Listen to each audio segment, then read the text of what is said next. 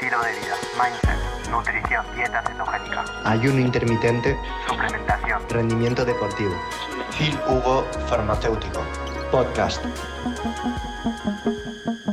Temperatura de los carbohidratos y cómo eso incide en el índice glucémico. ¿Es así con todos o solo con tubérculos? Esto pasa con el almidón. Es una molécula compuesta por moléculas de glucosa unidas entre ellas con enlaces que llamamos eh, alfa-glucosídico 1,4 por unir el carbono 1 de una molécula de glucosa al carbono 4 y entre cada rama de las líneas de glucosa unir otras moléculas de glucosa, en fin.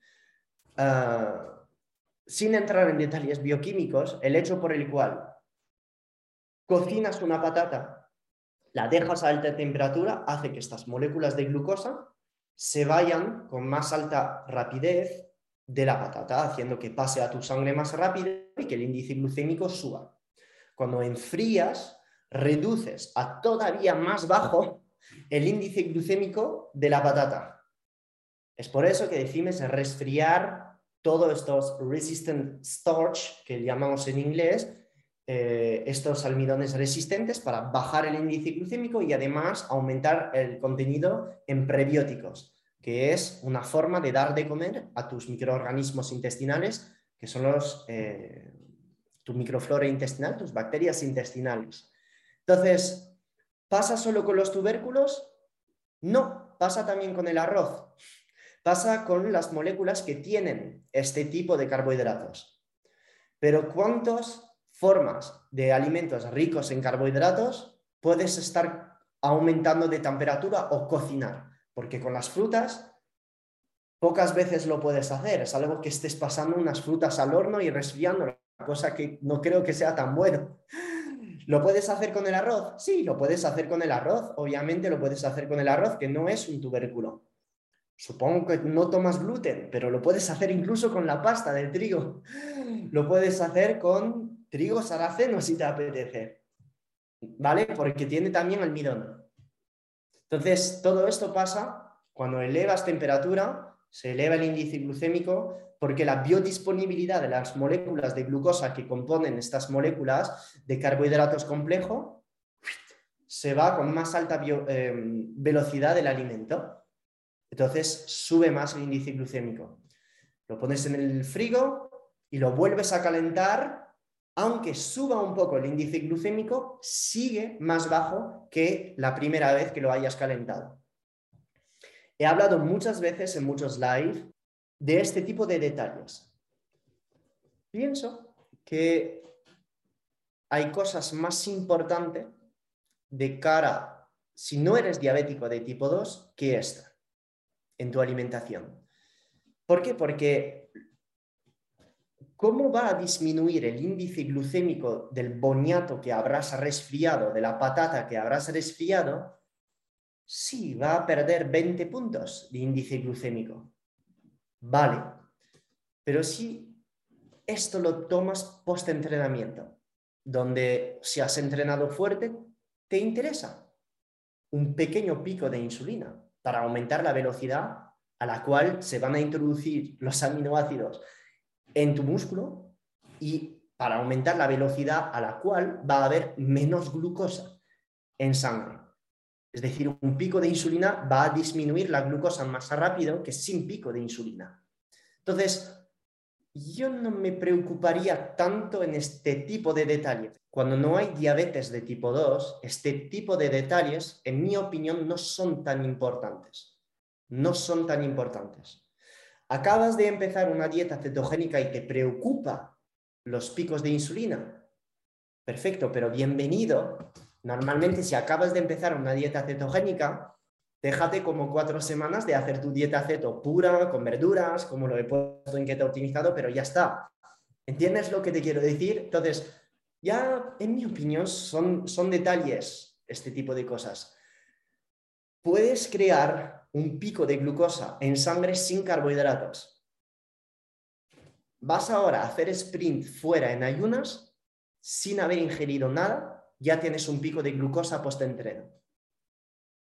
¿Por qué? Porque el cortisol y la adrenalina mandan la orden al hígado de secretar glucosa en sangre. por catabolismo del glucógeno hepático. Ya tienes un pico de glucosa en sangre sin cargos por haber entrenado. ¿Ok? Entonces, es bien tener este tipo de detalles en cuenta, pero en mi opinión hay como demasiado marketing en redes sobre ello. Si es un diabético tipo 2, eh, ok, lo veo. Si no lo hay, que el propósito es estético, que hacemos dieta ceto para perder grasa y estamos en periodo de reintroducir cargos, es que vas a ganar 20 puntos de índice glucémico. No, esto no es que vayas a acelerar tu pérdida de grasa todavía más. Y es que de hecho, el live pasado eh, compartido y hablado de estudios donde a igualdad de calorías, en déficit de calórico, misma cantidad de proteínas en la dieta, cosa que es muy importante a la hora de comparar dos tipos de dietas, un tipo de dieta de los dos grupos con índices glucémicos altos, es decir, más cantidad de azúcar en la dieta, más de 100 gramos de, de sucrosa, que es el azúcar de mesa, y el otro grupo con 10 gramos de azúcar, la pérdida de grasa en los dos grupos exactamente la misma. Estudio en humanos, randomizado. Entonces, no, no soy tan fan de defender tanto, tanto, tanto el índice glucémico si no hay enfermedad a nivel de resistencia a la insulina, cosa que en nuestro día no es tan común. Obviamente todo el mundo tiene un mínimo de resistencia a la insulina o gente que compra keto optimizado lo tiene e intenta corregirlo. Pero que sepáis que hay estudios que cuando está el déficit calórico, la cantidad de proteína suficientemente alta, la diferencia del impacto del índice glucémico en la ganancia de grasa no es tan alto. No es tan alto. No os estoy diciendo meteros azúcar y chuches por un tubo durante vuestra dieta, porque básicamente estos cargos tan sencillos os va a aumentar el apetito y os va a hacer que será muy difícil mantener vuestro apetito a rayas después de su ingesta. Entonces, sí, si los individuos en el grupo eh, llegan a mantener su apetito durante el estudio y no comen más, perfecto. Obviamente la pérdida de grasa se va a dar igual en los dos grupos. Pero si después del estudio siguen comiendo lo mismo y después no controlan su ingesta, pues van a comer más y obviamente ganarán grasa. ¿Se entiende esto? Entonces, no, no es que yo sea a favor de meterte azúcar en la alimentación sigo pensando que el azúcar es una basura, que no tiene ningún beneficio. Simplemente deciros que no, no, soy muy, muy fan de pasar tiempo en este tipo de detalles. No, pienso que hay cosas que tienen más importancia. Por ejemplo, ¿cómo podría añadir 2.000 pasos más hoy al sol intentando escuchar músicas que me hacen feliz y olvidarme de mis preocupaciones en la vida? Esto, en mi opinión, tiene mucho más sentido de bajar de 20 puntos el índice glucémico de la patata que me acabo de meter. Muchísimo más y me van a costar estos dos mil pasos 15 minutos más en mi día.